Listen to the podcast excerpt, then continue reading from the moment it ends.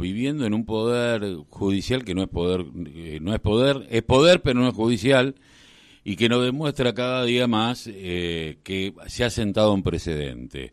Eh, en la Argentina todo vale y se le exige a lo mejor al presidente de la República la intervención, ayer escuchaba a Víctor Hugo Morales y decía, hay que intervenir, yo lo, se lo había dicho un amigo, eh, intervenir el Poder Judicial. Ahora digo, después de todo lo que se escuchó de los chats, ¿no? Y todo lo que está sucediendo, digo, pero si no se animó a ir por Vicentín, no se va a animar a, a intervenir el Poder Judicial. Pero bueno, ayer fue condenada a seis años la expresidenta dos veces de los argentinos, vicepresidenta actual, y creo que Clarín busca la foto de porque cuando salga del Senado el 10 de diciembre ponerle los ganchos. Pero bueno, ella dijo que prefiere seis años estar presa que ser eh, marioneta del poder real. Por eso estamos en comunicación con el ex juez, actual concejal de, de, de La Plata, del Frente de Todos, pero un juez que también sufrió eh, los avatares del poder real y la justicia. Eh, hola, muy buenos días, doctor Arias, ¿cómo le va? Hola, ¿qué tal? Muy buenos días. Carlos Tafanel lo saluda, ¿cómo le va? Bueno, eh, Luis, eh, muy loco todo esto. Aunque era crónica de una muerte anunciada, pero como que uno siempre tiene la expectativa de que tal vez algo pueda modificarse una justicia o un poder judicial que ya no es eh, judicial, sino que es un brazo del poder real y que todo vale. Sí, efectivamente, el, poder judicial nunca ha sido un órgano democrático. Históricamente ha estado a favor de, los este de los golpes de Estado, ha convalidado eh, los decretos leyes, ha convalidado una constitución, eh, la derogación de una constitución por un bando militar, como sucedió con la del 49. Siempre hemos, hemos tenido una corte eh, de carácter aristocrático, eh, con, digamos, altos sueldos, lo que hace que sea un lugar codiciado por las clases medias altas, que, que representan un sector del poder en Argentina también, y, bueno, eh, eso eh, ha sido el poder históricamente, el poder judicial, pero en esta ocasión yo creo que está cumpliendo un rol diferente, además de ese eh, papel histórico, y tiene que ver con la alianza del, de poderes fácticos transnacionales, de la burguesía vernácula, eh, y los medios de comunicación. Es decir, este trípode que es el empresariado, el poder económico, el poder mediático y el poder judicial, eh, es el que domina el, verdadero escenario de la política en la Argentina.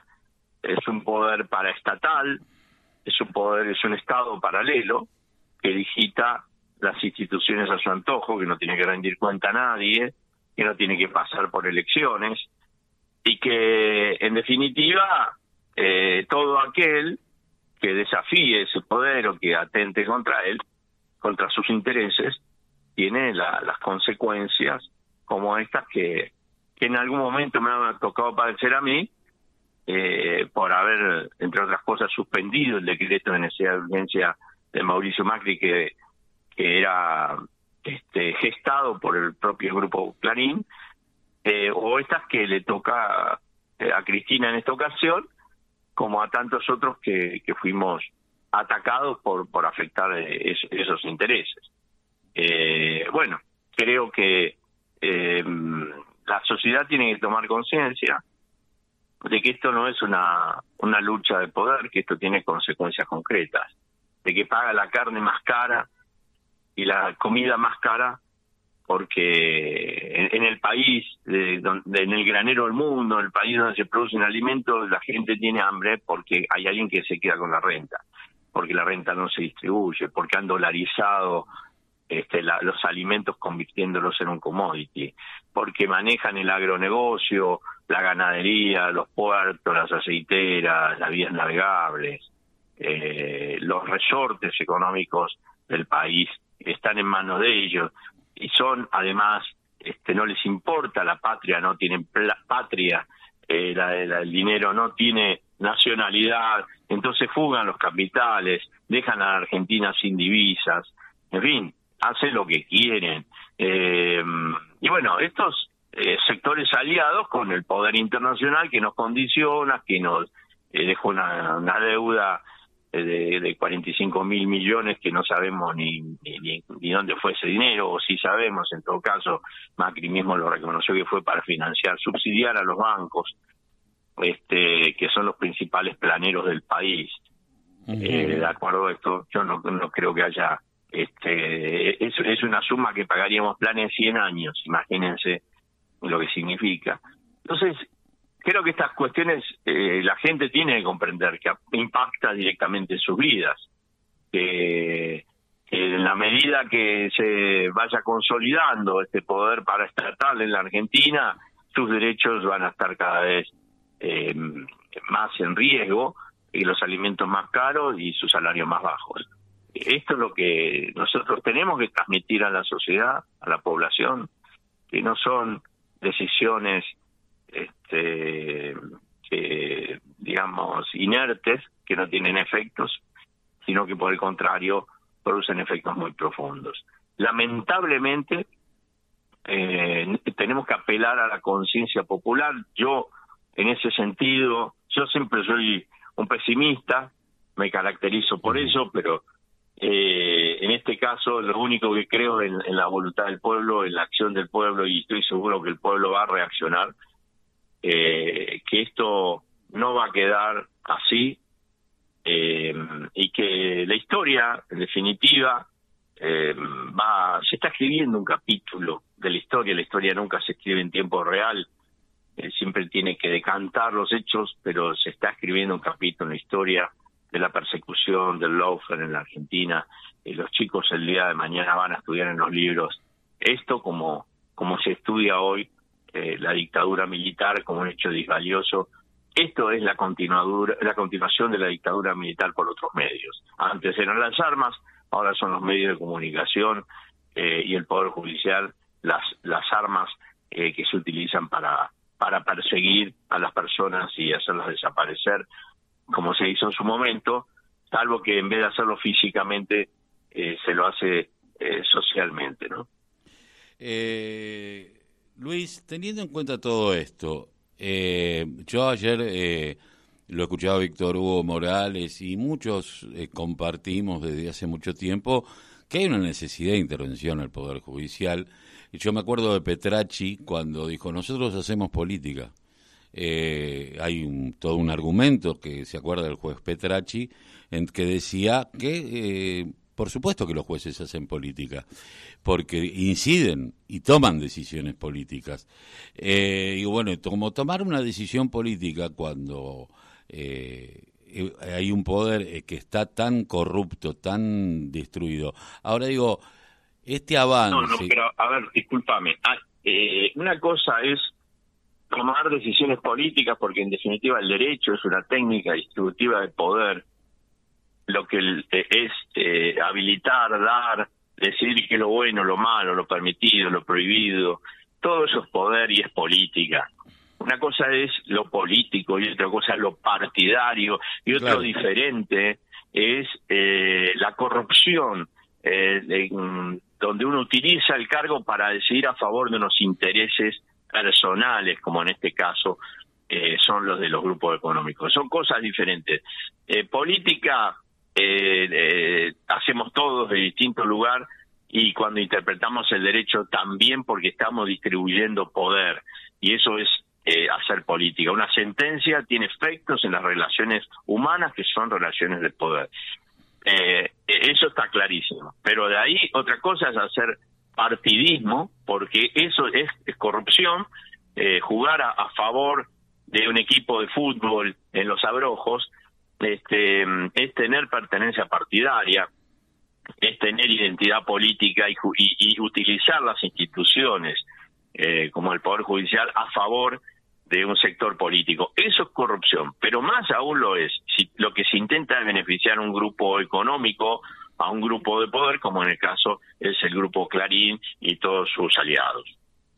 Eh, ¿Usted cree que desde, desde el Poder eh, Ejecutivo, quien no se animó en su momento a algo que eh, tenía estaba dentro del marco de la ley, que estaba, tenía todas las de ganar, teniendo un nivel de aceptación el gobierno cuando comenzó, que no se animaron a expropiar Vicentín, se pueda llegar a hacer algo hoy con una autoridad en donde, lamentablemente, hay que decirlo, el presidente, eh, cuando uno le escucha, siente que carece de cualquier, su voz carece de autoridad, eh, o se vienen tiempos saciados en donde, bueno, eh, la derecha vuelve a ganar y ahí sí perdemos todo porque vamos, vamos a ver una justicia que va por las, los, los convenios colectivos de trabajo, las jubilaciones, eh, cualquier tipo de reclamo que se haga en las calles va a ser con, con una respuesta de,